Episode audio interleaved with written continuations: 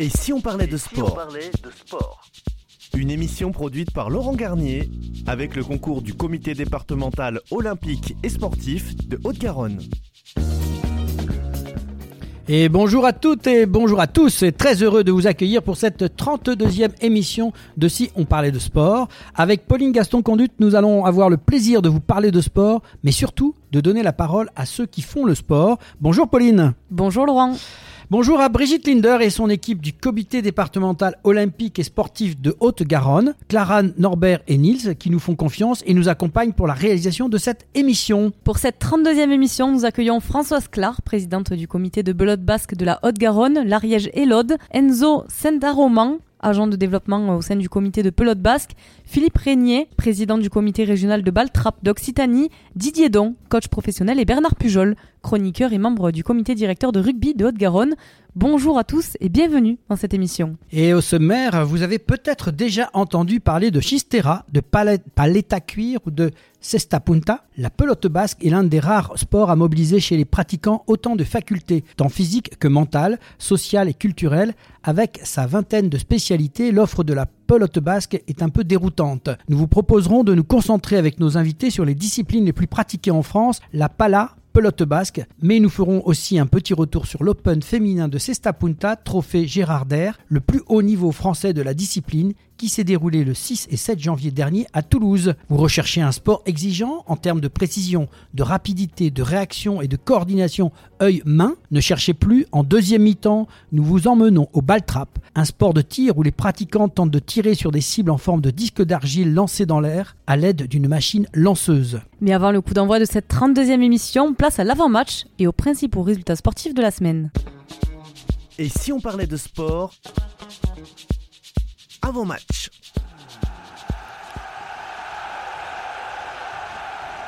Et oui, avec les principaux résultats sportifs de la semaine. Et Pauline, c'était les patinages artistiques. Oui, Laurent va débuter avec euh, les championnats d'Europe à Kaunas, en Lituanie, comme tu viens de le dire, en patinage artistique. Le français Adam Siao Imfa, tenant du titre, a de nouveau été sacré champion d'Europe vendredi à Kaunas, en Lituanie, malgré quelques erreurs et un salto interdit. Oui, c'est une belle performance pour euh, ce euh, sportif qui nous fait deux fois deux victoires de suite en championnat d'Europe. On le retrouvera, je pense, dans les Jeux Olympiques dans quelques temps. On avait aussi euh, du ski alpinisme. Alors c'est pas du ski alpin, euh, Pauline, c'est du ski alpinisme. C'est une autre euh, discipline avec un championnat d'Europe à Flaine. Après plus de 1200 mètres de dénivelé positif, Celia Perilla Pesset remporte la médaille d'argent. Xavier Gachet limite chez les hommes, suivi de Thibaut Anselmet qui décroche la médaille de bronze. En sprint, Robin Calindo, team Isère Montagne, décroche la médaille de bronze pour sa première année chez les seniors. Chez les femmes, Céline Perilla Pesset prend, elle, la quatrième place à une poignée de secondes d'une deuxième médaille cette semaine. Et en relais mixte, l'équipe de France composée encore une fois de Célia Perilla Pesset, club de sport de la Clousa, et Thibaut Anselmet, club de sport de Bonneval-sur-Arc, remporte l'argent. Ski alpin cette fois, et la Coupe du Monde à Wengen, en Autriche, Deuxième de la descente jeudi, Cyprien Sarrazin a survolé vendredi le Super G de Wengen, devançant euh, Marco Odermatt. La course a aussi été marquée euh, par la lourde chute d'Alexis Penturo, évacué en hélicoptère. Et samedi, euh, le Suisse Marco Odermatt a remporté le deuxième, la deuxième descente de Wengen et devance à nouveau Cyprien Sarrazin. Et donc, du ski alpin, nous faisons un saut au biathlon avec la Coupe du Monde de Rupolding en Allemagne.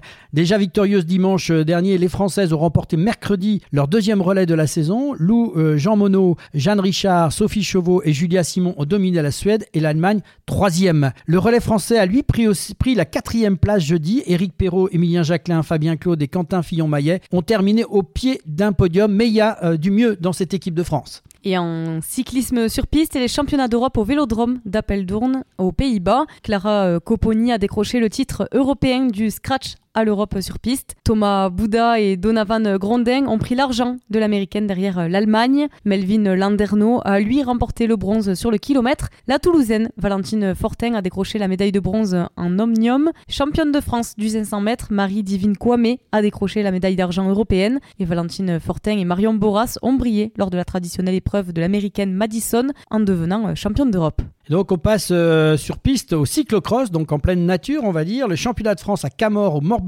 Hélène Clausel, à 25 ans, a remporté son deuxième titre de championne de France cyclocross d'affilée. Et Clément Venturini a remporté le championnat de France cyclocross pour la sixième fois de sa carrière, malgré un problème mécanique dans le huitième tour. Parlons de la Coupe du Monde à Paris d'escrime. Chez les hommes, l'équipe de France de Fleuret décroche euh, le bronze et se rassure pour les Jeux Olympiques. Les Françaises sont inclinées en finale du tournoi parisien face à leur grande rivale italienne 45-41. Mais les fleurettistes euh, tirent un bilan positif de la journée à six mois des JO de la capitale. Et oui, donc en tennis, avec le premier tournoi du Grand Chelem de l'année, l'Open d'Australie. Début du tournoi cette semaine avec l'entrée en liste des Français. Gaël Monfils a franchi le premier tour en s'imposant 3-7 devant l'Allemand Yannick Hoffmann. Adrien Manarino et Luca Van ont bataillé jusqu'au cinquième set pour sortir respectivement Stan Wawrinka et Jem Dukvort. Varvara Gracheva est également sortie victorieuse de son duel, tout comme Hugo Gaston. Hugo Humbert s'est lui imposé en 4-7 face au Belge David Goffin. En automoto et le rallye raid Dakar, à l'issue de la septième étape entre Riyad et Al Duwadimi, de 483 km de spécial en auto, Sébastien Loeb, avec ProDrive, a réalisé une excellente opération dimanche en remportant la septième étape du Dakar, vainqueur euh, devant Lucas Moraes sur Toyota et Nasser Altilla sur ProDrive. L'Alsacien a surtout euh, repris 10 secondes 31 sur le leader Carlos Sainz avec Audi et quatrième au classement et revient à 19 minutes euh, de l'Espagnol au général. En moto, l'Américain Ricky Brabeck avec Honda réussit à conserver la tête du général pour une seconde. C'est le Chilien José Cornejo sur Honda qui remporte la septième étape ce dimanche. En basket, en Euroleague, Monaco s'est lourdement incliné 88-63 sur le parquet du Panathinaikos lors de la 21e journée de l'Euroleague et l'Asvel a cédé face à l'Alba Berlin, lanterne rouge de l'Euroleague, 63-88. Et cette fois, c'est du handball avec les championnats d'Europe. L'équipe de France de handball est pleinement entrée dans l'Euro mercredi soir pour dominer la Macédoine du Nord 39 à 29 devant plus de 50 000 personnes à Düsseldorf. Son deuxième match contre la Suisse fut d'un tout autre registre. En souffrance, l'équipe de France a concédé un match nul décevant dimanche à Berlin 26-26. La France devra faire mieux face à l'Allemagne pour assurer sa place au tour principal. On passe au volet maintenant avec la Ligue des champions féminines. Le Canet, champion de France, a été balayé par les Ukrainiennes du Prométhée Kamianske jeudi soir 3-7 à 1. Sa deuxième défaite cette saison en Ligue des champions. En Marmara Spike League, le, Saint-Nazaire a chuté à domicile face à Montpellier 3-7 à 2. Victoire du Plessis-Robinson face à Narbonne 3-7 à 1 et Toulouse s'est imposé face à 7, 3-7 à 1. Et en football féminin, il a D1 Arkema, les Montpellierennes se sont imposées 1 à 0 face à Guingamp et en Coupe de France pour leur entrée en lice en Coupe de France en 16e de finale, Montpellier a été balayé par Lyon 0 à 4. toujours en football, mais là on passe en Ligue 1. Toulouse stoppe enfin sa série de 10 matchs sans victoire. Solide et efficace, le TFC prend les 3 points et la 14e place en s'imposant devant Metz 1 à 0. Les Brestois portés vers l'avant se sont imposés eux 2 à 0 face aux Montpellierins et tirage au sort de la Coupe de France 16e de finale. Donc c'était important de connaître euh, nos différents adversaires pour euh, l'Occitanie. Rodez en L2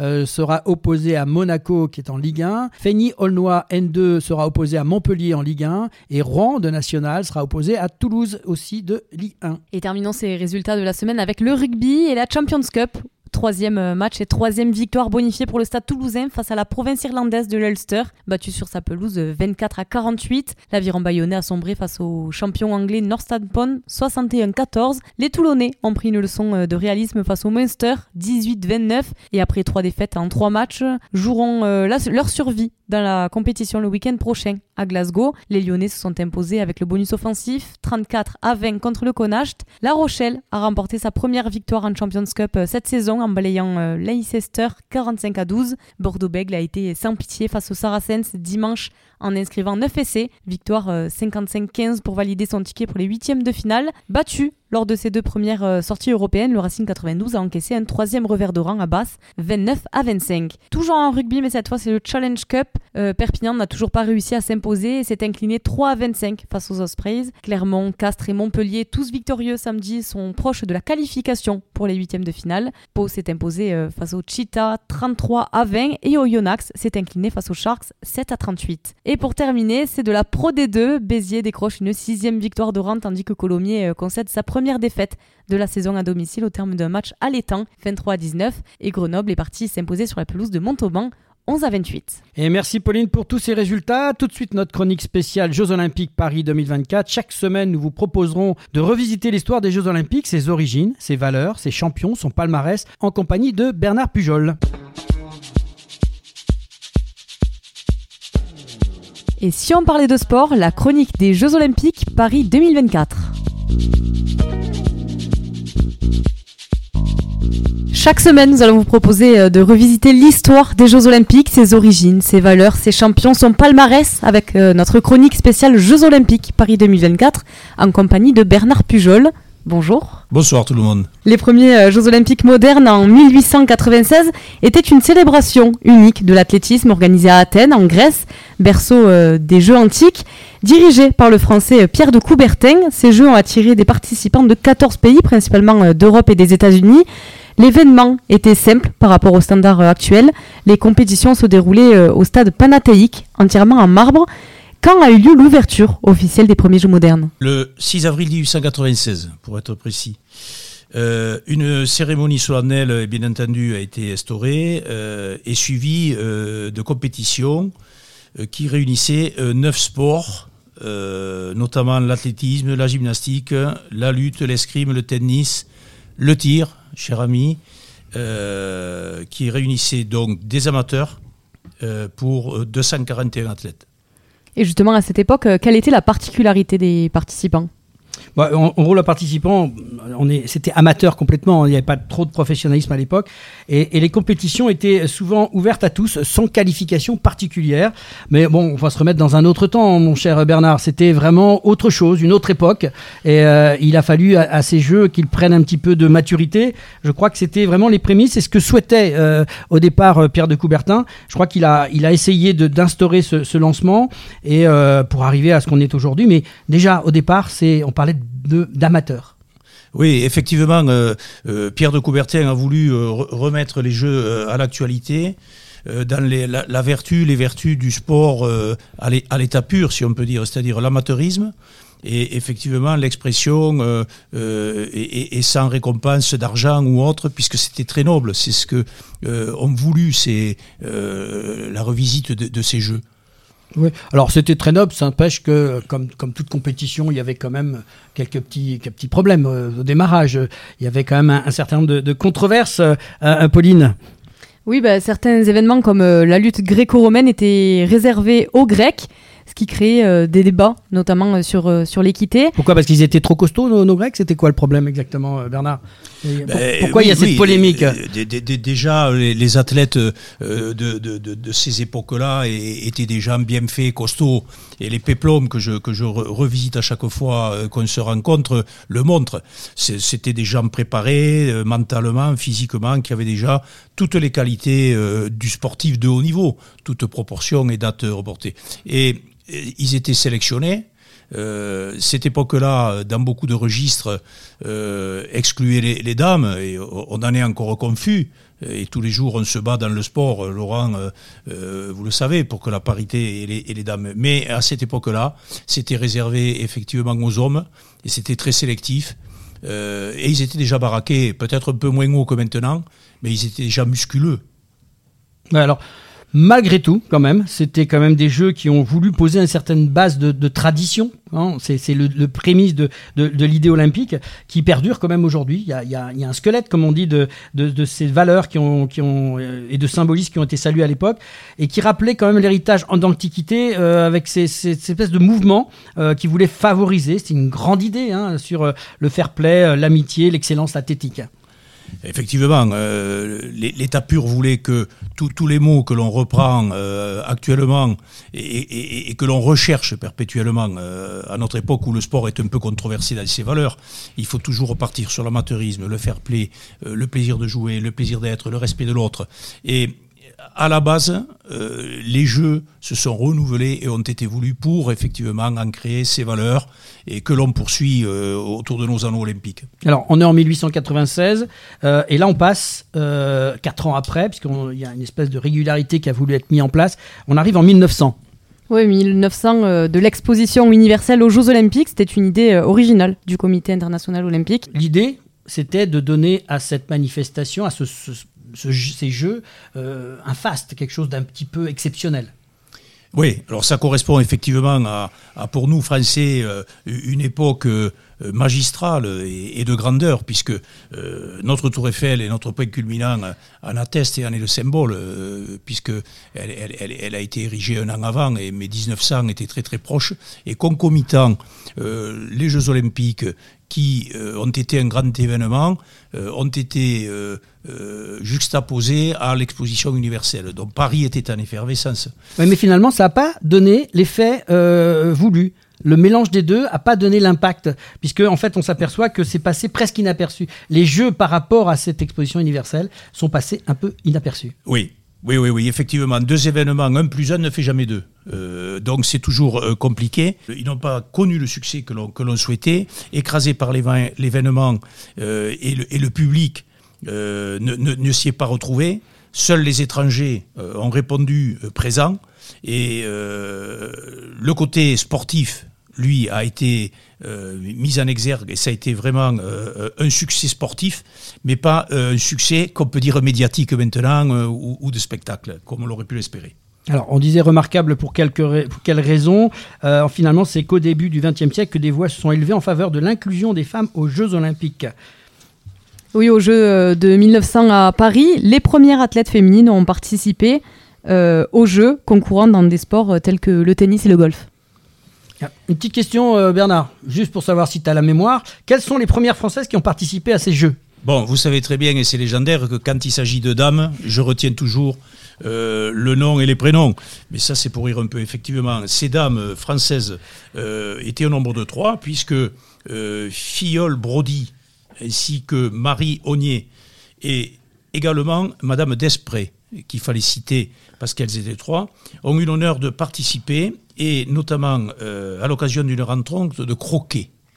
Le croquet, ça n'existe plus. Alors c'est quoi Ça n'existe plus justement C'est une question. C'est une belle question. Mon intonation Oui, c'est pas cricket, c'est croquet. Hein, Alors, on est bien what is the croquette What is the croquette Le croquette, c'était un jeu de balle avec une. une, une, Mais ça existe toujours ce jeu-là. On joue beaucoup ça sur les plages de France. Ah, on joue tous les jours. Hein c'est avec des arceaux et une ah, balle en, oui, des arceaux, en bois. Et, Voilà, alors Pauline et tous les jeunes autour de table n'ont pas connu le croquet. Mais nous, Laurent. Euh, on y a joué. Euh, on y a joué. on, y, a joué. Et on a bien connu. Madame euh, Brody, euh, que l'on met à l'honneur aujourd'hui, puisqu'elles ont été les premières dames à participer euh, aux Jeux Olympiques. Et justement, donc c'est la bonne liaison. Merci Bernard pour cette chronique. On va faire les liaisons avec, avec Pauline parce que la semaine prochaine, nous allons justement vous parler des femmes au, sein de l'entrée des femmes aux Jeux Olympiques. Et maintenant, place à la première mi-temps de cette émission. Et si on parlait de sport avec nos invités Françoise Clar, présidente du comité de pelote basque de la Haute-Garonne, l'Ariège et de l'Aude, Enzo Saint-Aroman, agent de développement au sein du comité de pelote basque, et Emmanuel Martinez du club Ariège-Pyrénées Pelote Basque. Et si on parlait de sport Première mi-temps. Et retour dans l'émission. Et si on parlait de sport avec Françoise Clar, présidente du comité pelote basque de Haute-Garonne, l'Ariège et de l'Aude, et Enzo Saint-Aroman, pardon, agent de développement au sein du comité de la pelote basque. Bonjour à tous et merci d'avoir accepté notre invitation. Bonjour. Voilà, pour commencer, on propose faire un petit point sur l'actualité de la pelote basque, avec notamment l'organisation de cette fameux Open féminin de la Cesta Punta, trophée Girarder, qui s'est déroulé récemment à Toulouse. Enzo, comme je sais que tu dois partir rapidement, peux-tu nous dire quelques mots sur l'organisation de cette compétition? Bien sûr, euh, donc c'était une euh, compétition qui a eu lieu le 6 et le 7 janvier donc au euh, complexe des Argoulets qui est le plus gros complexe de pelote à Toulouse. Nous avons eu l'honneur donc d'accueillir cette compétition où il y a eu 16 joueuses donc qui venaient un peu de partout en France et voilà, ça s'est super bien passé donc on, était très contents. Il y avait combien de joueuses Tu as dit 16 Donc 16 oui, 6 en première série, ça s'est découpé en deux séries. Une première série où le niveau était international et une deuxième euh, série où il y avait 10 joueuses avec donc euh, du niveau plus euh, national et sport. Quand tu dis international, c'est qu'il y avait aussi donc des joueurs de l'étranger qui étaient présentes sur, ce, cette compétition-là? Alors, quand je dis international, c'est-à-dire qu'il y a des joueuses qui représentaient la France, donc des joueuses qui sont sélectionnées régulièrement en équipe de France, donc de Cesta Punta. Mais non, c'était un Open français. D'accord. Donc, ce sont des joueuses qui évoluent à l'international, c'est ça que ça veut dire C'est ça, qui étaient, donc il y en a deux notamment qui ont été en finale, qui étaient au Mexique assez récemment pour la Coupe du Monde. Donc ça fait voyager la pelote basque alors? Un peu, beaucoup de voyages en Amérique du Sud, en Espagne. Alors et toi particulièrement, puisque tu fais partie du comité du développement, tu as eu aussi en charge une partie de l'organisation. comment ça se passe l'organisation d'une compétition pelote basse? Explique-nous un peu comment ça fonctionne. alors là, on a été donc on a fait la compétition donc avec le club Ariège Pyrénées pelote basque donc de Pamiers.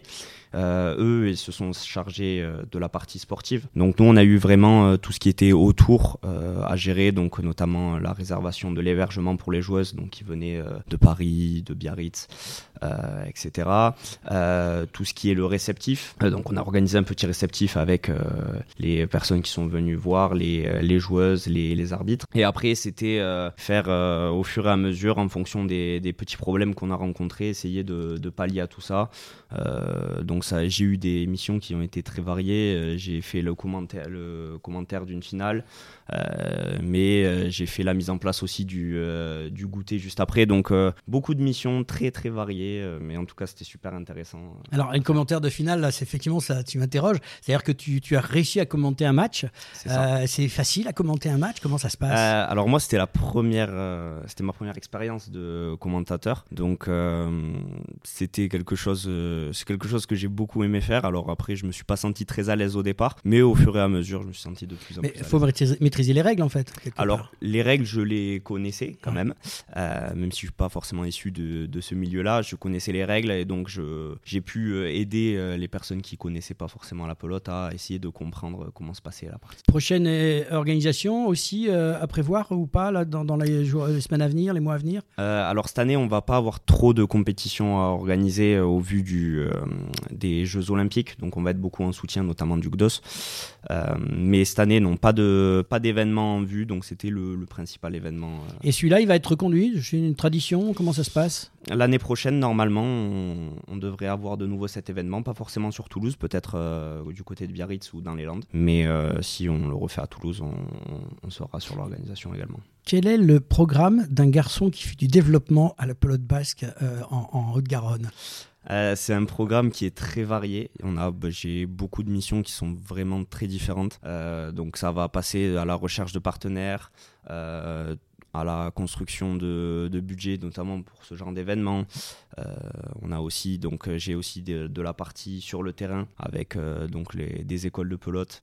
on a aussi la gestion du service civique. Enfin voilà, j'ai des missions qui sont très très variées, tant administratives que sur le terrain. donc franchement, je, je m'ennuie très très rarement. C'est un homme sandwich quoi, capable de tout faire, communication, marketing, développement. C'est, en fait c'est intéressant, ça donne un, un, un profil de carrière intéressant pour l'avenir, même pour, euh, pour se développer, pour euh, aller dans cette direction-là. Bien sûr. Moi, j'ai fait des, des, études en STAPS, donc qui étaient très théoriques. Et là, euh, vraiment, en étant sur le terrain, je vois qu'il y a beaucoup de choses à faire et il y a plein de choses où je progresse de, de jour en jour. Donc, donc voilà, c'est super intéressant. Et puis voilà, pour la suite de ma carrière, ça me permet d'avoir beaucoup tu pourras rajouter euh, une expérience radio. En tout cas, on sait que tu es très très occupé aujourd'hui et la preuve, ton programme, c'est que tu pars en intervention là. C'est ça. Merci d'avoir accepté de venir euh, dans l'émission avec nous et d'avoir partagé un peu ton expérience. Ça nous va permettre de poursuivre avec euh, la présidente Françoise dans quelques instants pour nous parler un peu plus profondément de, de ce qu'est la pelote basque ici. Merci à toi en tout cas. Avec plaisir, merci à vous. Eh bien, nous accueillons maintenant Emmanuel Martinez qui est président du club de Pamiers, qui va nous parler un peu de,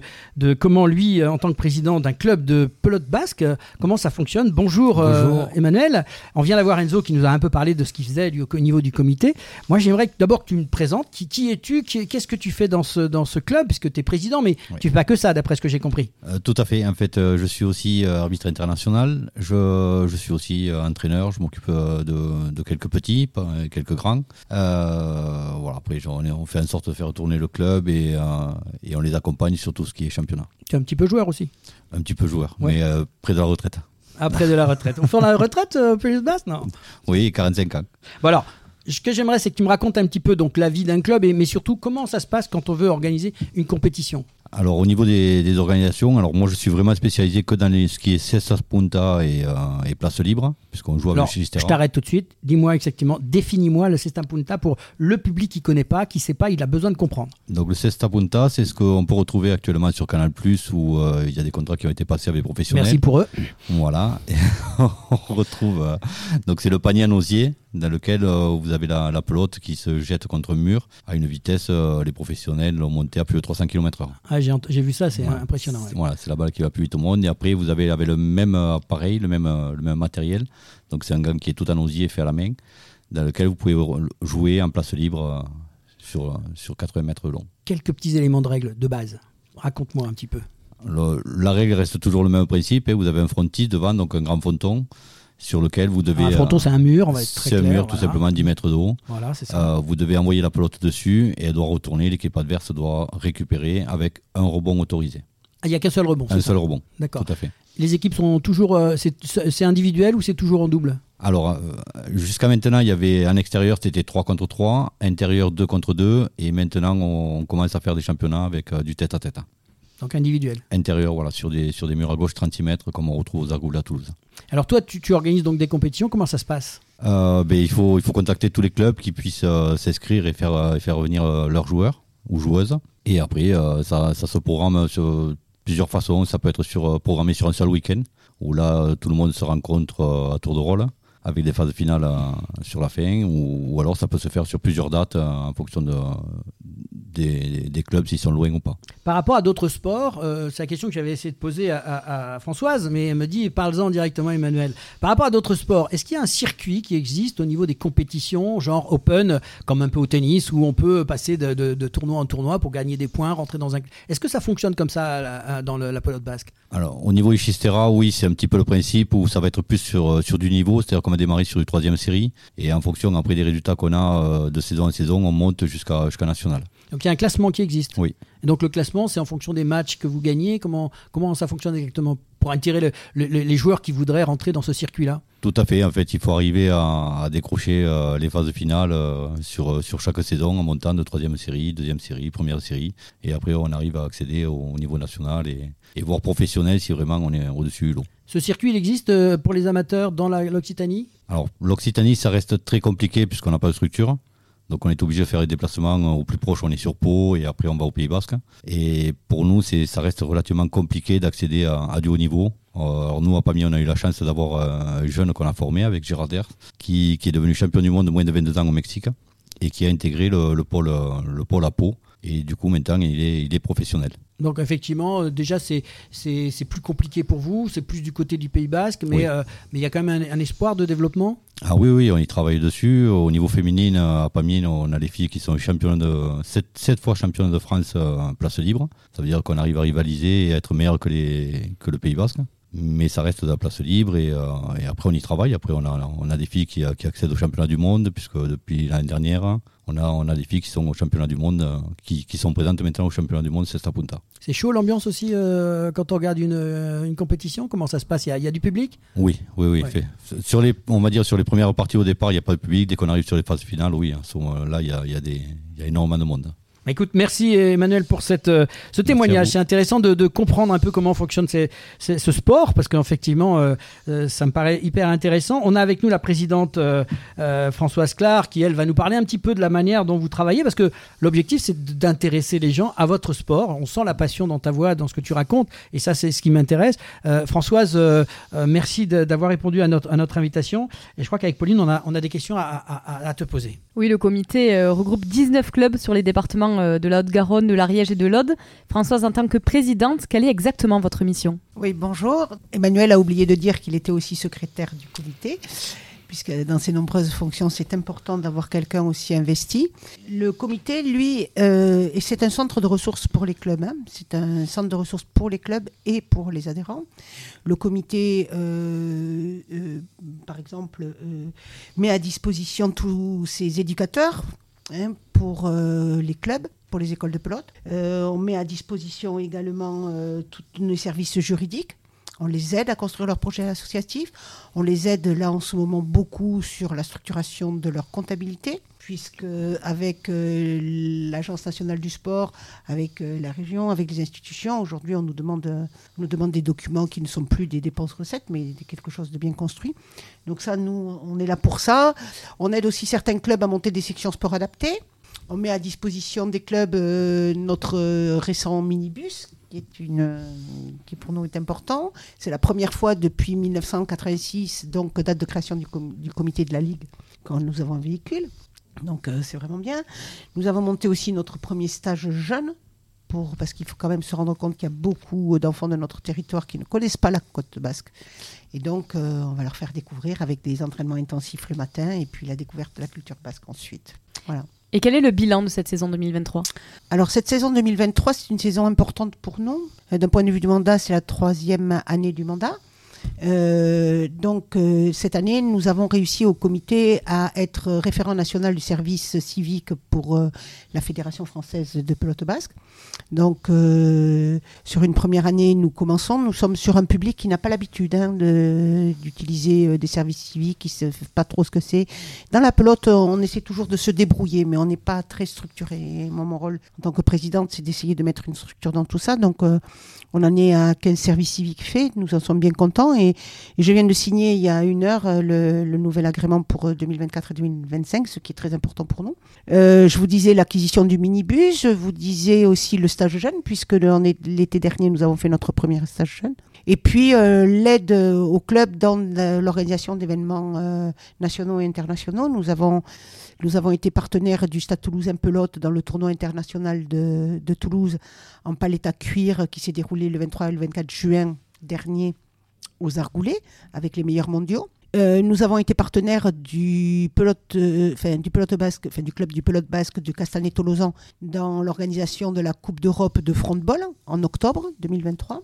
Euh, nous aidons, voilà, et puis nous étions copartenaires avec le club de Pamiers pour, pour l'organisation de l'Open féminin de Cesta Punta qui s'appelle surtout le trophée Gérard Ders. Et pour 2024, euh, vous avez des projets, des objectifs avec le comité pour rendre la pelote basque encore plus visible? Alors euh, oui, des projets et des objectifs, on en a plein, hein, toujours, mais il va falloir réfréner. Euh, il faut les atteindre en fait. Voilà, c'est ça. il va falloir réfréner parce que moi, des projets, j'en ai tout le temps. Mais, j'ai derrière moi une équipe. Bon, parallèlement, c'est une année lective, vous le savez. Donc cette année, on va s'attacher plutôt à pérenniser les emplois. Déjà, c'est une grande chose. Pérenniser les actions, pérenniser les partenaires. Euh, et euh, faire un bilan de tout ça pour, euh, pour bien démarrer le prochain mandat voilà, qui le reprendra.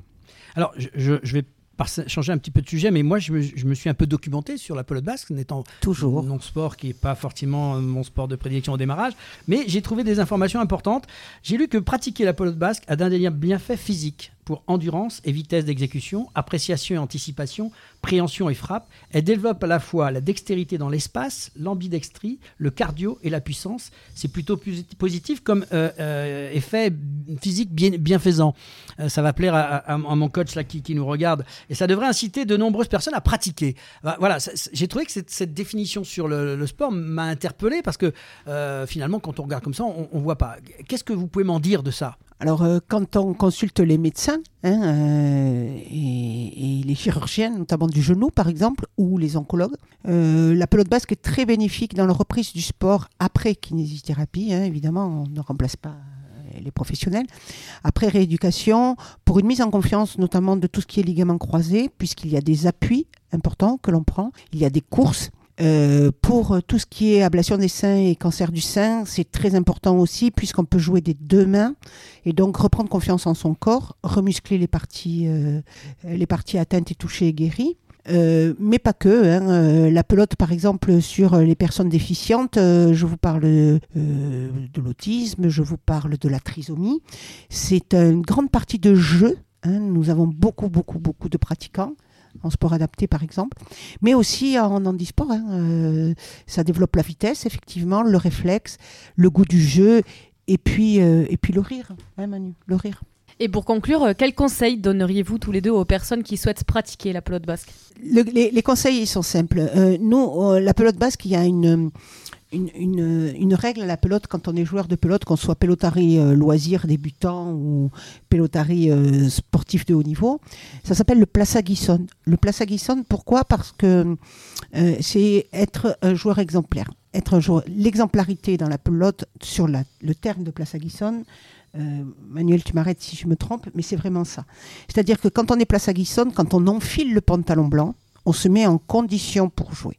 D'accord? Enfiler le blanc, c'est une expression des sportifs de très haut niveau. D'accord? À partir du moment où ils sont habillés un peu comme les escrimeurs, si vous voulez, ou les, judokas, les judokas, le rugbyman, enfin, je veux dire, euh, quand on enfile le pantalon blanc, à ce moment-là, on se doit d'être placé à glissade. C'est basé donc sur l'exemplarité et sur le respect. Le respect de soi, le respect de, des juges et des arbitres, le respect de l'adversaire et surtout le respect du jeu. C'est-à-dire que quand vous rentrez sur une cancha, qui est notre terrain de jeu, que ce soit sur euh, chacune des installations euh, de mur à gauche, de trinquet ou, de place libre, vous vous devez de donner le maximum. Voilà, c'est le respect du jeu on va dire pelotari pour les personnes, c'est que le joueur de pelote basque. Exactement. on a appris un mot ce soir, c'est important de, le de signaler. Euh, Emmanuel, un petit mot à rajouter sur ce que vient de dire la présidente, même si c'est la présidente Non, non, je crois qu'elle a vraiment tout dit, donc j'ai plus rien à rajouter, c'est magnifique. il, est, il, est, sympa quand même. Hein. Merci Françoise et Emmanuel pour ce bel échange. Bonne continuation pour le développement de la pelote basque dans la Haute-Garonne, l'Ariège et l'Aude. Nous avons été euh, très heureux de vous entendre euh, avec Enzo et Emmanuel dans l'émission Et si on parlait de sport Et on vous souhaite une bonne euh, saison 2024. Vous êtes les bienvenus quand Merci vous voulez. beaucoup. Merci. Merci. Maintenant, place à notre chronique sport et préparation mentale. Besoin de coaching euh, pour vos équipes ou votre entreprise. Un jalon sportif à fort enjeu à préparer ou des enfants à accompagner. Didier Don, coach euh, professionnel, vous guide à travers les défis de la vie, vous aidant à trouver des solutions et à évoluer en tant qu'individu. Et si on parlait de sport? La chronique. Et eh oui, la chronique euh, sport et préparation mentale avec Didier Don. Bienvenue dans l'émission Didier. Bonjour à tous. Voilà, très heureux de t'accueillir pour parler de sport, mais plus particulièrement de préparation mentale pour sportifs. Euh, ben, on vient de voir nos amis de la pelote basque et tu disais en, hors antenne que tu avais justement entraîné un champion du monde. Quelques, quelques mots sur ce garçon? Ah bah écoute, c'est une expérience pour moi, c'était la première fois que je prenais un pelotari euh, en direct. Après j'ai travaillé avec Waltari qui a été champion du monde au Pays Basque et on a travaillé sur, sur cette fameuse préparation par rapport au champion du monde et ensuite j'ai continué à travailler avec lui parce qu'il comptait passer pro, ce qu'il a fait. Il est parti à à Bilbao euh, et là il est devenu il est, il est devenu professionnel puisque c'est ce qui lui permettait à un moment donné de vouloir vivre de sa passion parce qu'on peut on peut se permettre de jouer à la pelote et être professionnel mais il faut aller euh, chez les chez les Basques pour, pour, avoir cette situation et il l'a fait. Alors justement Didier tu es donc coach professionnel formateur tu as créé ta structure Engage and Talent Exactement. Euh, expert dans la gestion des émotions, du comportement, euh, spécialiste de la performance humaine tant dans l'entreprise que dans le sport. J'ai lu, hein, tu vois, j'ai c'est bien, bien, bien, Avec 30 ans d'expérience dans le haut niveau, du sport de haut niveau, tu accompagnes les athlètes pour les aider à atteindre leur but. Ah, pendant, pendant des années, je me suis intéressé en fait à comment ce, ce cerveau fonctionnait. Je voyais tellement d'athlètes. Bon, je suis prof de boxe, j'ai une école de boxe, j'ai formé des champions d'Europe, champions de France de boxe anglaise, de boxe en pied-point. Et je m'intéressais à cette partie euh, mentale qui, pour moi, m'avait toujours me laissé un petit peu, puisque moi, j'ai eu ce, souci aussi moi en tant qu'athlète. Et je me suis intéressé, je me suis formé pendant 10 ans en neurosciences. Donc en fait, je me suis intéressé comment, en fait, c'est un peu comme un navigateur. Vous êtes dans des vagues, il y a des, des vagues de 10 mètres de haut et vous devez rester serein là-dedans. Et en fait, il faut être tout le temps capable dans ce bordel de trouver, de rester en paix et de rester serein pour faire les gestes qui vont bien au bon moment. Donc prendre la bonne décision. Et on sait que quand on est sous pression, on prend pas forcément la bonne décision parce que ben on est sous, sous, influence de ce système et ce système-là, il vous fait faire des bêtises, il vous fait des erreurs ou des mauvais choix.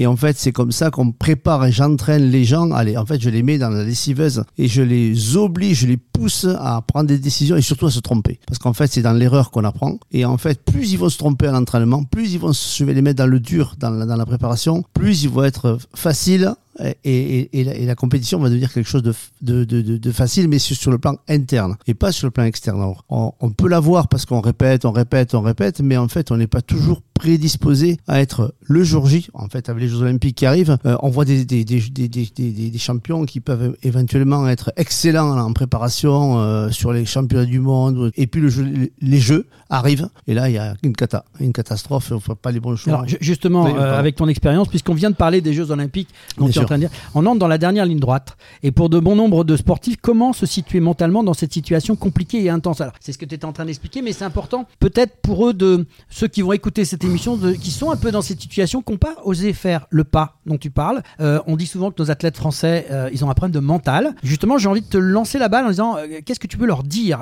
à, ces gens-là? Bah déjà, déjà, déjà, c'est une erreur pour moi. C'est vraiment une erreur. C'est comme, je crois qu'on ne peut pas parler de préparation mentale ou d'être préparé avec un expert, quel qu'il soit, euh, ma façon à moi de gérer ces événements, parce que je le sais pas, c'est quelque chose, une inconnue, une totale inconnue. Hein, c'est euh, un peu comme les gens, j'ai travaillé avec les gens du GIGN, à un moment donné, euh, ils ont une situation, ils sont entraînés pour, par contre, il faut qu'ils soient entraînés à prendre des décisions spontanément pour sauver leur vie et sauver la vie de leur partenaire, puisqu'ils vont deux par deux. Et dans le sport de niveau, c'est pareil. Comment je sauve euh, je sauve mon, mon rêve, comment je peux le, en prenant tout le temps la bonne décision. Alors il y a des gens qui sont, on n'est pas tous égaux émotionnellement, on n'a pas le même curseur euh, pour gérer ces émotions-là, et il faut s'entraîner. C'est un entraînement à gérer euh, des situations complexes, et plus elles sont hautes, plus elles sont complexes, plus moi je me mets dans une certaine, alors je vais faire peut-être un peu peur à certaines personnes, c'est des vibrations, un système vibratoire. En fait, on est en vibration, on est tous en énergie, et c'est l'énergie du système qui va me venir me percuter ou va venir euh,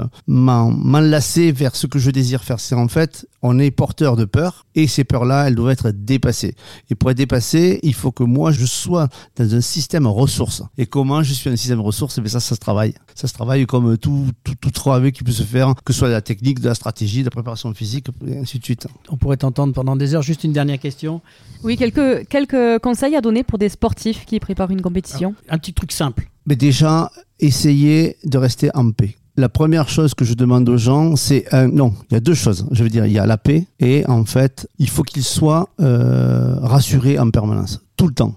Et plus ça tape fort, plus je suis rassuré. Et on perd, on perd pied parce qu'on n'est pas rassuré. Et le préparateur mental, le premier rôle du préparateur mental, c'est rassurer l'enfant intérieur, le petit inconscient qui est à nous pour dire tu sais faire, vas-y fais-le, fais-toi plaisir. Eh ben, écoute, euh, je pense qu'on a encore besoin de t'entendre et, je, te propose de nous revenir en deuxième semaine pour continuer à nous expliquer de ça. En conclusion, le mental est une partie intégrante de la performance sportive et investir dans le temps, du temps dans la préparation mentale peut faire une grande différence lors d'une compétition aussi intense que les Jeux Olympiques. Vous cherchez de l'aide pour performer, contactez Didier Don. Avec plaisir. Et euh, si je ne me trompe pas, c'est engage-talent-didier-don.fr. Exactement. Voilà, donc Didier, ben, un grand merci de nous avoir apporté tout ça. On se retrouve euh, la semaine prochaine. Très vite. Euh, pour une nouvelle chronique et bonne continuation dans tes différentes activités d'accompagnement. C'est un plaisir de t'avoir reçu dans cette émission. ça me tenait vraiment et je suis très content que tu aies pu accepter cette invitation. Merci beaucoup, Laurent. C'est la mi-temps, retour au vestiaire et on se retrouve dans quelques instants pour parler Baltrap avec Philippe Régnier, président du comité régional de Baltrap d'Occitanie, et Didier Dalbarco avec euh, son très haut palmarès. Et si on parlait de sport Mi-temps.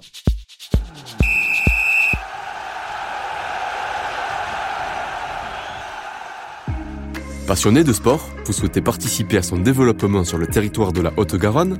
Alors ne cherchez plus le comité départemental olympique et sportif de la Haute-Garonne est là pour vous. Notre passion commune, l'excellence sportive et l'olympisme. Le CDOS 31 accompagne les comités départementaux et les clubs dans leur développement. Par des formations adaptées aux bénévoles salariés pour développer leurs compétences, par l'organisation de multiples manifestations sportives dans lesquelles vous pouvez être intégré, à travers la mise à disposition de volontaires en service civique. Alors contactez le comité départemental olympique et sportif de la Haute-Garonne dès maintenant par mail contact@cdos31.org ou au 05 62 24 19 02. Ensemble, faisons briller la Haute-Garonne à travers le sport. Et si on parlait de sport? Deuxième mi-temps. Voilà, retour dans l'émission et si on parlait de sport avec notre invité donc euh, Philippe Régnier qui est président de la Ligue de Baltrap et euh, on, a, on a à l'antenne aussi euh, Didier Dalbarco qui, qui, est avec nous par téléphone et je vais commencer par Didier, il va se présenter. Didier, bonjour. Oui, bonjour Laurent. Voilà, Didier donc, petite question quand même pour nos auditeurs qui écoutent l'émission. D'abord te présenter, quel est un peu ton, ton parcours pour que les gens comprennent qu'on a en face de nous un, champion? Ben, disons que bon, moi j'ai débuté le Baltrap à l'âge de 23 ans, j'en ai 57 et c'est une passion qui ne m'a jamais quitté quoi. Euh, je suis un compétiteur dans l'âme et euh, et j'adore partager ce sport avec mes amis. Quoi. Alors qu'est-ce qui t'a donné envie de, de, se lancer là-dedans? Qu'est-ce qui a déclenché chez toi cette envie de, bah, de faire du baltrap Bon, déjà, je suis du milieu de la chasse, donc je suis venu au baltrap de, de, par le biais de la chasse. quoi. Mais après, cette passion du baltrap est passée au-delà de la chasse. Donc, c'est quelque chose que j'ai euh, qui, qui, me coule dans le sang depuis très longtemps et, euh, et que je peux pas me passer quoi. Et comment tu as construit cette, euh, ces performances? Puisque finalement euh, on démarre à, l'âge que tu as démarré mais pour performer et avoir les titres que tu as, il y a quand même un travail non derrière tout ça? Tout à fait, tout à fait, c'est un travail en permanence. Bon, moi j'ai beaucoup appris en regardant les autres au tout début de ma carrière. j'ai vu les champions, j'ai vu leur préparation, j'ai vu qu'il y avait beaucoup beaucoup de travail à, à mettre en place. Et je me suis construit tout seul, petit à petit, petit à petit. Je copiais chez les uns, chez les autres, tout ce qui allait euh, bien pour moi. Quoi. Toi, tu as une spécialité euh, dans le Baltra Parce qu'en fait, tu vas me raconter tout ça, mais euh, il y a tellement de choses que je, te pose naïvement la question. Alors, c'est le parcours et le compact sporting. Alors, voilà, je pratique ces deux disciplines. Voilà, dis-nous un peu ce que ça veut dire. Alors, le parcours de chasse, c'est une discipline qui est de. Bon, les deux sont de plein air, bien sûr.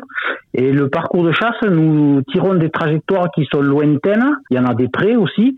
Et en comparaison avec le compact sporting, euh, les trajectoires sont beaucoup plus proches et la discipline est plus abordable. Donc, voilà, mais la plus jolie pour moi, c'est le parcours. Et donc, c'est-à-dire que tu tires sur des cibles Comment ça se passe? Oui, oui, oui, c'est des cibles. On est, euh, on est automatiquement sur des postes avec des arbitres.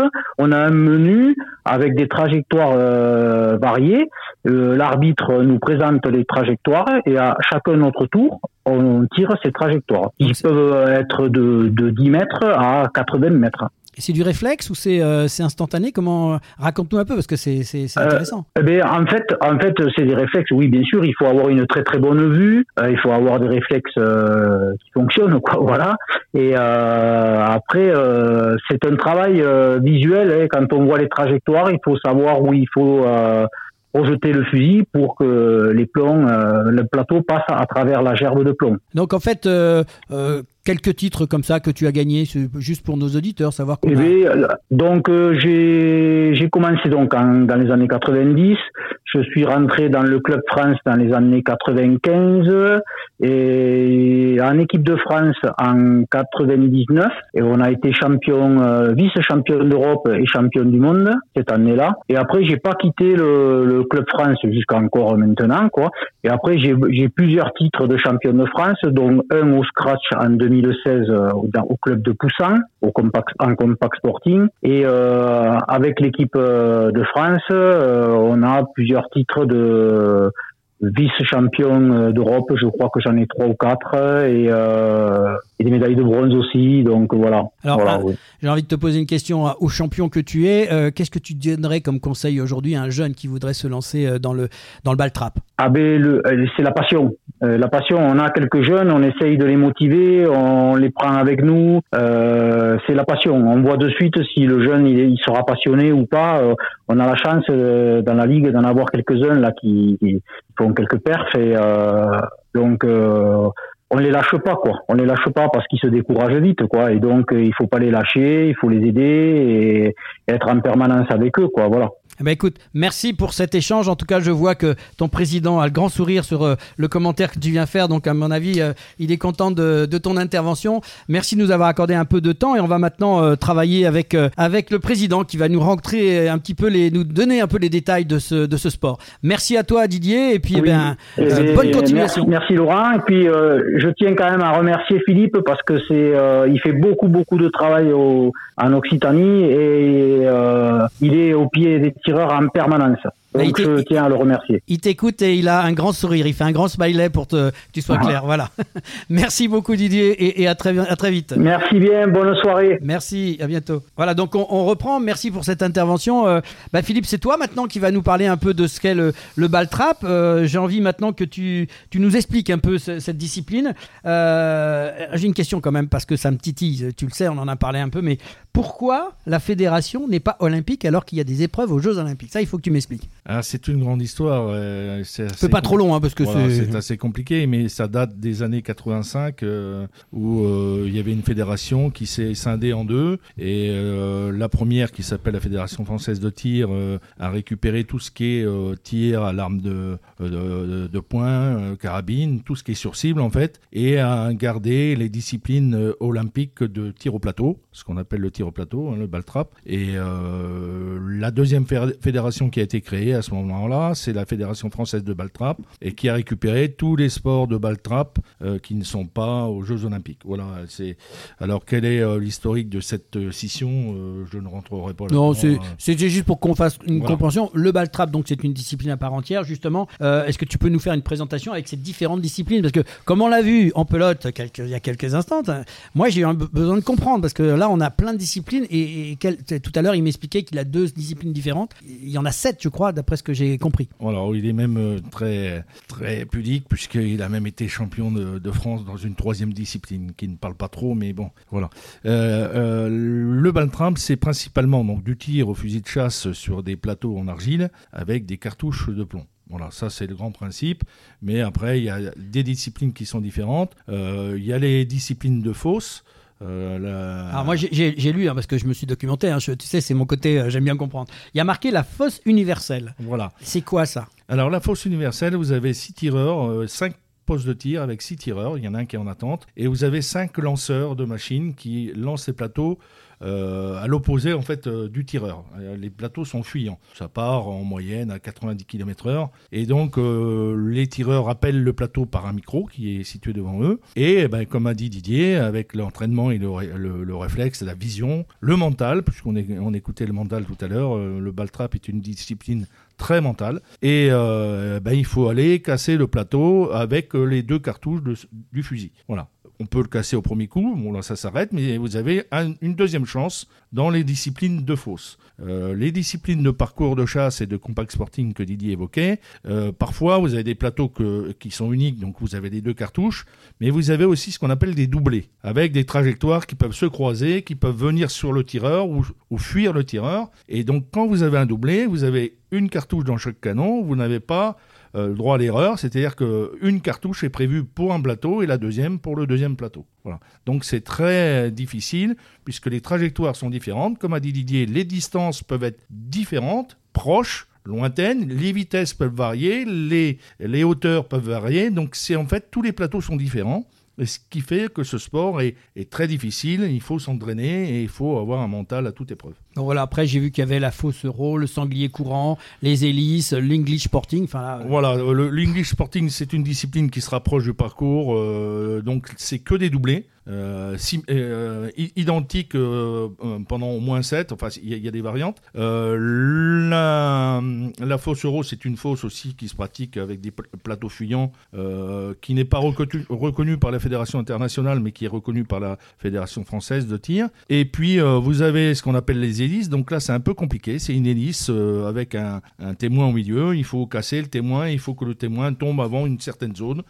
c'est très ludique aussi, c'est très difficile parce qu'en fait, l'hélice peut partir dans n'importe quel sens et n'importe quelle hauteur, donc il faut vraiment avoir de l'habileté et une vision euh, hors du commun pour, euh, pour casser. Et puis le sanglier courant, c'est la seule discipline qui se pratique avec une carabine, en général, sur une cible qui n'est pas un plateau et qui est une cible qui est, un, comme pourrait le dire, un sanglier qui se déplace sur un rail et il faut viser des parties du sanglier qui donnent plus ou moins de points en fonction de la zone atteinte. Voilà.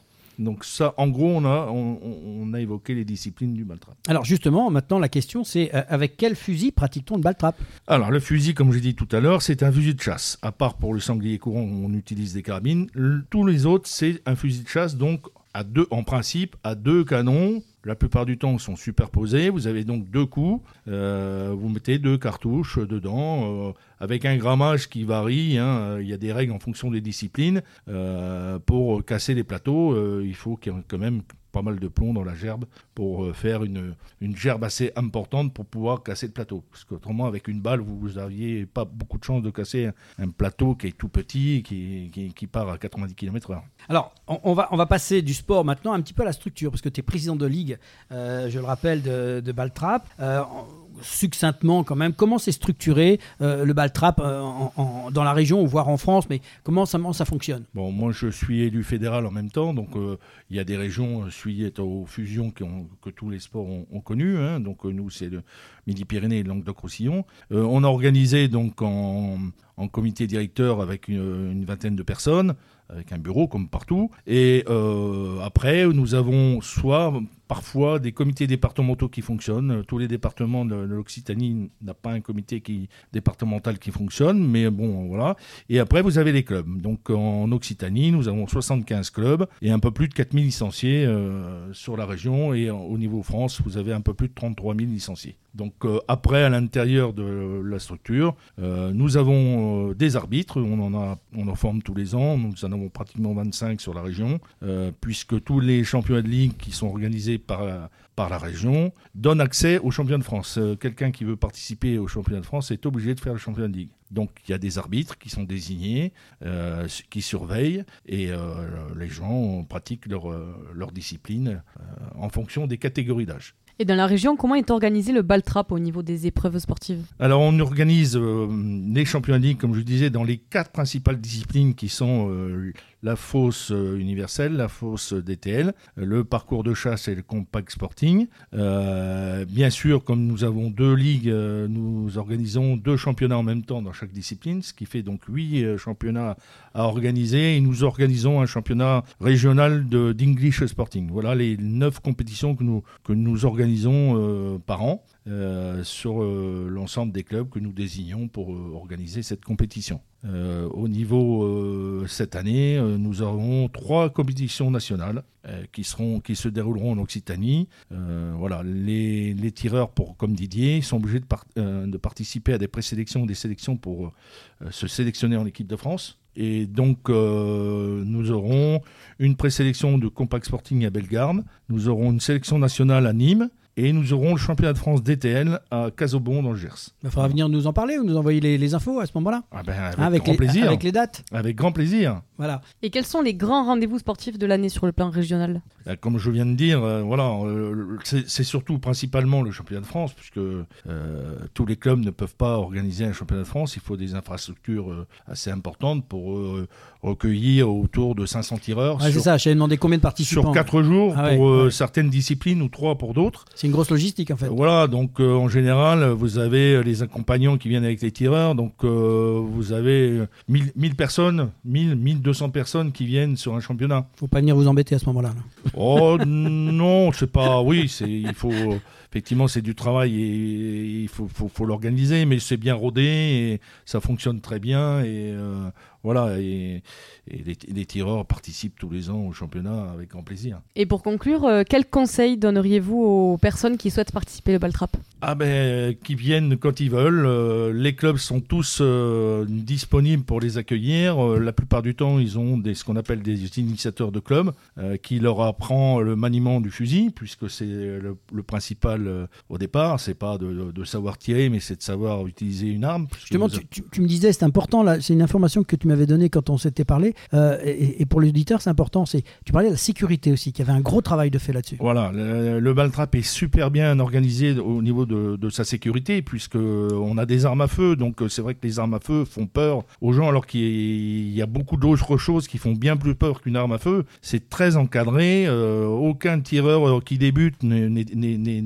largué dans la nature. Il a toujours quelqu'un qui le surveille, qui lui dit comment faut faire. On fait des manipulations à vie au départ pour euh, euh, pour, montrer euh, comment c'est. Après, il, faut, il tire. Enfin, c'est tout tout est encadré et structuré pour amener la personne à se sentir à l'aise avec un fusil. Et puis après, quand les gens sont sur le pas de tir, il n'y a jamais d'accident. C'est toujours très très bien encadré. Euh, c'est un des sports, je dirais, les plus sécurisés qui existent, alors que ça peut faire très très peur. Mais tout est encadré pour qu'il n'y ait justement pas d'accident, parce que effectivement, on a des armes à feu. Et pour plus de renseignements, on peut vous retrouver au www.baltrapoccitanie.fr. Voilà, vous avez une, un formulaire contact avec des rubriques. Euh, je, donc pour ceux qui veulent démarrer l'initiation, ils m'envoient des messages, on reçoit euh, 4 à 6 par semaine, euh, ils veulent faire du, de la pratique du baltrap. Pendant le Covid, on a eu beaucoup de gens qui ont voulu essayer, puisque c'était un sport de plein air, un des seuls autorisés, et euh, structuré, organisé, mais euh, autorisé pendant le Covid, à part les deux grosses périodes fermées pour tout le monde. Et on a eu beaucoup de gens qui sont venus découvrir le Valtrap et, et ça leur a plu. Donc ils sont restés et, on les encourage à continuer et- et ils seront toujours très bien accueillis dans tous les clubs. Merci Philippe pour votre témoignage et votre intervention dans l'émission Ici on parlait de sport. Bonne continuation pour la Merci suite euh, vous, de la saison et on vous souhaite une bonne année 2024. Vous êtes le bienvenu quand vous voulez dans l'émission. Merci à vous de m'avoir accueilli. Maintenant, place à la prolongation, le quiz avec nos invités François Sclar, Philippe Régnier, Didier Don, Bernard Pujol et Emmanuel euh, Martinez. On va vous tester maintenant sur euh, vos connaissances en, en balle trap et en pelote basque. Mais bien sûr, les questions seront inversées, vous l'avez bien compris. À tout de suite. Et si on parlait de sport La prolongation. On se retrouve pour la prolongation et le quiz avec nos invités François Sclar, Philippe Régnier, Didier Don, Bernard Pujol et Emmanuel Martinez. Voilà, ça rigole plus là maintenant, on est, on est sérieux. hein. C'est le quiz, c'est le moment phare de l'émission. Donc je répète que nous allons avoir un quiz pelote basque pour nos amis du Baltrap, qui vont répondre à ces questions, et un quiz euh, Baltrap pour nos amis de la pelote basque. On va voir si vous avez bien suivi l'émission. Euh, on va commencer donc euh, par nos amis de la pelote basque et qui vont répondre aux questions du Baltrap. Vous êtes prêts oui. Voilà, attention, vous répondez bien dans le micro, vous avez quelques secondes pour euh, réfléchir, mais attention, je prends la première réponse. hein. D'accord. Attention, attention, j'ai une seule réponse et pas trois réponses en même temps. Attention, première question. Quel est le terme utilisé pour désigner la machine qui lance les pigeons d'argile? Quatre réponses possibles. Le lance-oiseau, le lance-cible, le lance-pigeon ou le lance-balle. 1, 2, 3 ou 4. Le 3 Bonne réponse Un point pour nos amis de la pelote basque. Alors, messieurs, question maintenant aux amis, de, aux amis de- du Baltrap qui vont répondre à une question sur la pelote basque. Quel est le nom du mur contre lequel la pelote est jouée dans la version mur à gauche? Mur à droite, fronton, mur à gauche ou arrière-mur Le fronton. Bravo Bonne réponse. Un partout. C'est bien joué. Et c'est serré. On va attaquer la deuxième question. Quel est le nombre maximal de coups qu'un tireur peut tirer sur un seul pigeon d'argile? 1, 2, 3 ou 4 Deux. Bonne réponse. Je vois qu'il y en a qui ont suivi, c'est bien, bravo. Deuxième question pour nos amis du Baltrap. Alors, quelle est la variante de la pelote basse qui se joue avec une sorte de panier pour attraper et lancer la balle? Chistera, Palacorta, Xaré ou main nue? Chistera. C'est impeccable pour l'instant, c'est du sans faute des deux côtés.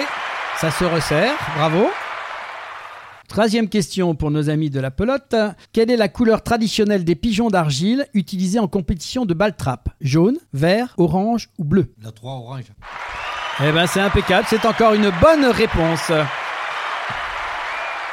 Mais la pression, là. Alors attention, la pression, c'est, on est comme au tir au but. hein. Dans quel pays la pelote basque est-elle plus, le plus populaire en dehors du Pays basque? L'Espagne, la France, le Mexique ou les États-Unis? En dehors du Pays basque. hein. Espagne, France, Mexique ou États-Unis? Faut répondre, c'est une question. Et non, c'était l'Espagne. J'aurais dit l'Espagne, moi, mais bon. C'était l'Espagne. Et c'est à vous de vous Ah, concerter. hein. Ils. Ils ils perdent, ils perdent, de- ils Ah, de on perd un petit là. point Ils perdu, on est- ah, est- Ils sont fébriles. Ils sont On est à fébriles. 3-2. 3-2. Ils sont Attention. fébriles, hein. Attention, ils sont fébriles, mais vous n'avez pas encore gagné. Attention, quel type de fusil est généralement utilisé en balle trap? Fusil à pompe, fusil à verrou, fusil semi-automatique, fusil de chasse? Fusil de chasse. Et non, c'est un fusil semi-automatique. Non, non, non, c'est un fusil de chasse. C'est bonne réponse. Bah, c'est les réponses que j'ai eues officielles dans le Oui, quiz. oui, donc, oui. euh, Attention, parce que s'il y a des réponses fausses, c'est juste, euh, Philippe, euh, eh oui, la non, on- attention. on va concerter les juges pour, euh, pour Philippe faire un l'a peu. dit tout à Ah. Mais- Nous allons être honnêtes puisque nous avons un spécialiste et, et notre humilité fait que nous allons donner euh, la bonne réponse et il est sportif. Il est sportif puisqu'il vous donne la bonne réponse. Voilà, c'est ça le sport aussi, c'est ça le fair play et c'est l'esprit de cette émission. Merci Philippe pour ce fair play. Avec plaisir, mais pour préciser, un fusil semi-automatique est quand même un fusil de chasse. Donc c'est pas complètement. Il y a contest- il y a réclamation, alors qu'est-ce qui se passe? Ah, mais il vous a rendu, Moi, je suis- il, il vous a rendu la le balle. Il vous a rendu- Donc, on termine quand même la, la dernière question euh, sur, euh, la- pour nos amis de Baltrap. Quelle compétition est considérée comme un championnat du monde de pelote basque? Coupe du monde de pelote, championnat du monde de frontenis, championnat du monde de xaré, championnat du monde de cesta punta. Je répète ma question. Quelle compétition est considérée comme le championnat du monde de pelote basque? Et non, le terme consacré, c'est Coupe du monde de pelote. Voilà, c'est Euh, pa- pardon Laurent. Vas-y, vas-y, en- c'est toi la spécialiste. Hein En, l'année dernière, en, octobre et novembre de l'année dernière, il y avait les championnats de monde de pelote à Biarritz, où il y avait du le, championnat du monde de, de front tennis, c'est-à-dire on appelle ça un absoluto, où il y avait de la cesta punta, du front tennis, du charret, pas xaré, charret, et de tout ce qui dit, c'est-à-dire qu'une Coupe d'Europe, c'est une particularité, ou une Coupe du Monde, et un championnat du monde, c'est aussi euh, une particularité. Donc on peut avoir un championnat du monde absolu où il y a toutes les disciplines. Tu es en train de me dire, sportivement parlant, que tu lui donnes une bonne réponse. Exactement. C'est fair play. J'apprécie Bravo. Sur des bases solides. Hein. Donc, alors, on, on, va être très sport, puisque vous êtes à, effectivement, une victoire de 3, 3 euh, à 2, c'est ça, euh, madame le 4 à 3, pardon. On va quand même poser une question, on va tout remettre en coup sur une question importante, et là, c'est assez simple. C'est la, voilà, là, on va le, on a la petite sonnette, là, au milieu, attention, c'est important. Sur les Jeux Olympiques, parce que nous sommes en, en année olympique olympique quand même. C'est important. Une question de rapidité entre vous, vous trois, vous, vous deux, pardon. Euh, quelle est la durée traditionnelle des Jeux olympiques d'été? Attention, quatre réponses possibles. 12 jours, 16 jours, 20 jours ou 24 jours? 16 jours. 24 jours. Et voilà, donc euh, bah, finalement, ils, reprennent un point et, le fair play ayant payé dans ce quiz, bravo, je peux vous, vraiment vous féliciter. Euh, voilà, donc euh, on, termine tout ça au cours d'un verre, c'est ça, on fait la troisième mi-temps derrière. Donc voilà, c'est la fin du match de cette 32e émission. Retour au vestiaire pour les grands rendez-vous à venir et le programme de la semaine prochaine. Et si on parlait de sport? Fin du match. Et oui, donc fin du match et de cette 32e émission avec les grands rendez-vous de la semaine dans l'agenda des sportifs avec Pauline. Oui, et cette semaine, vous pourrez suivre euh, de nombreux sports et de nombreuses disciplines, à commencer par le tennis avec l'Open d'Australie, tournoi du Grand Chelem à Melbourne jusqu'au 28 janvier, la Coupe d'Asie des Nations de football au Qatar jusqu'au 10 février prochain et la Coupe d'Afrique des Nations en Côte d'Ivoire euh, jusqu'au 11 février, en ski alpin et la Coupe du Monde homme avec la fameuse descente de Kitzbühel en Autriche, deux descentes et un slalom euh, et chez les femmes à Jasna en Slovaquie, slalom géant et slalom du 19 au 21 janvier. À suivre le Rallye Dakar qui se déroule en Arabie Saoudite et se termine à Yanvu le vendredi 19 janvier. Du 18 au 21 janvier, place au biathlon pour la Coupe du Monde à Antols Anterselva en Italie et du saut à ski avec euh, la Coupe du Monde de femmes à Zao au Japon. Ensuite, du 19 au 21 janvier, vous pourrez voir euh, du saut à ski pour la Coupe du Monde homme à Zakopane en Pologne. Passons au rugby en Challenge Cup. Le 19 janvier, Castres se déplace à Gloucester. Le samedi 20 janvier, Trévise euh, reçoit Montpellier.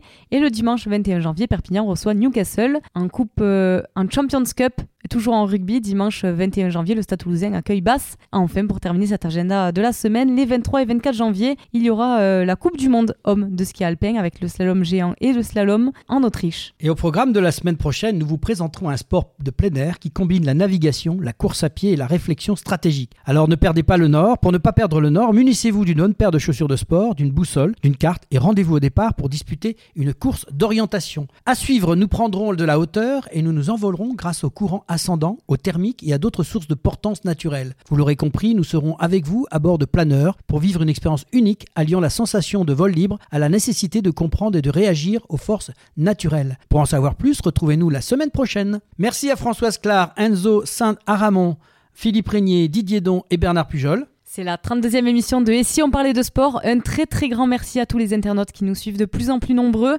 Continuez à nous écouter et à partager sur les réseaux. Merci à l'équipe du comité départemental olympique et sportif de Haute-Garonne et à Brigitte Linder, sa présidente, pour son aide précieuse à la réalisation de cette émission. Merci à l'équipe technique pour le formidable travail qu'elle réalise chaque semaine pour produire cette émission. Pauline Gaston-Conduite à l'animation radio et au montage son. Marin de Pintis au montage visio pour les plateformes podcast et à Sébastien Couratin, notre partenaire informatique, Samper Connect pour l'ensemble du suivi réseau informatique, plateforme podcast, site internet et ses conseils avisés. Merci à Christian Laotian pour toute la partie développement et marketing de l'émission. Merci Pauline. Merci Laurent. On se retrouve la semaine prochaine pour une nouvelle aventure de Et, si, on, parlait, de sport, la, semaine, prochaine.